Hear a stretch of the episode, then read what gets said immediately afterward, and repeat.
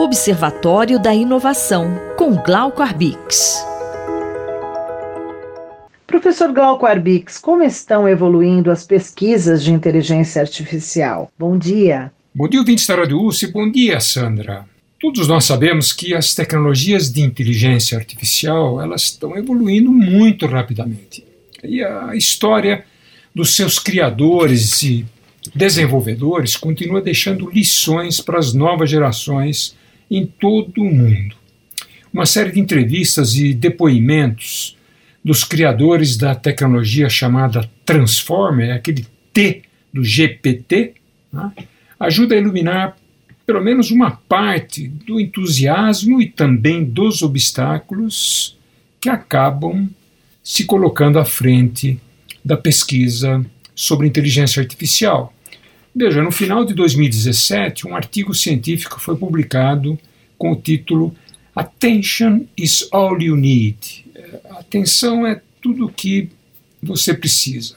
O que havia começado com uma conversa corriqueira, né, despretensiosa, deu origem a uma colaboração intensa dentro da Google que produziu uma arquitetura nova arquitetura para a linguagem de processamento conhecida simplesmente como Transformer, o transformador.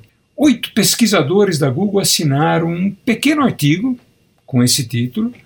Mesmo se a gente tem a certeza da origem do título, o artigo deu um passo inteiramente novo na trajetória da inteligência artificial e permitiu a evolução daquilo que se chama IA, inteligência artificial generativa, que ficou conhecida mundialmente pelo desempenho do chat GPT. Professor Glauco, e hoje?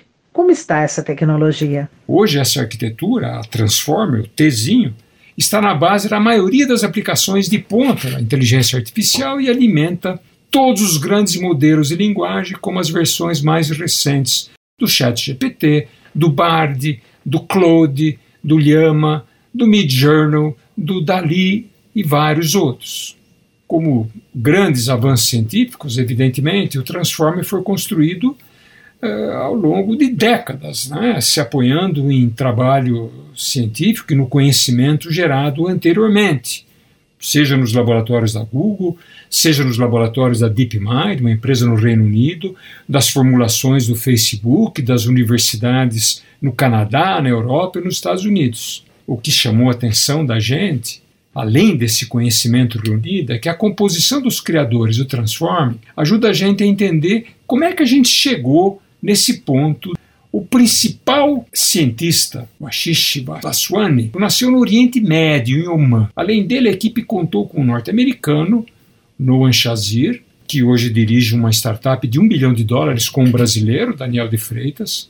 Depois nós tivemos o Jacob Uskorwright, que viveu nos Estados Unidos em Berlim, Ilia Polosukin, que nasceu na Ucrânia, Leon Jones, do país de Gales, também estudou no Japão, Lucas Kaiser, que estudou na Polônia e na França, Aidan Gomes, que veio de Toronto, no Canadá, e Nick Palmer, que nasceu em Puno, na Índia. Cada um desses autores foi atraído para o que era visto como um campo avançado na pesquisa em inteligência artificial, chamado de processamento de linguagem natural.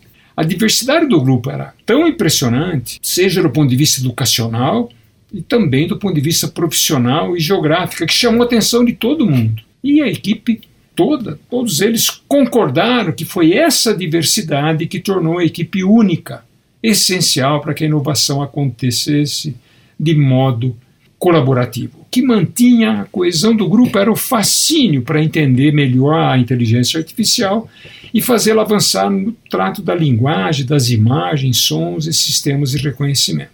O resultado é que todos os oito autores já deixaram a Google e fundaram suas próprias startups. É aquilo que se chama o dilema do inovador, um termo cunhado na Universidade de Harvard para caracterizar como muitas vezes corporações gigantes com muitos recursos, líderes de mercado, podem ser superadas por pequenos e emergentes grupos, por ágeis startups. Muitas dessas grandes corporações conseguem formar ou contratar alguns dos mais competentes pesquisadores do mundo.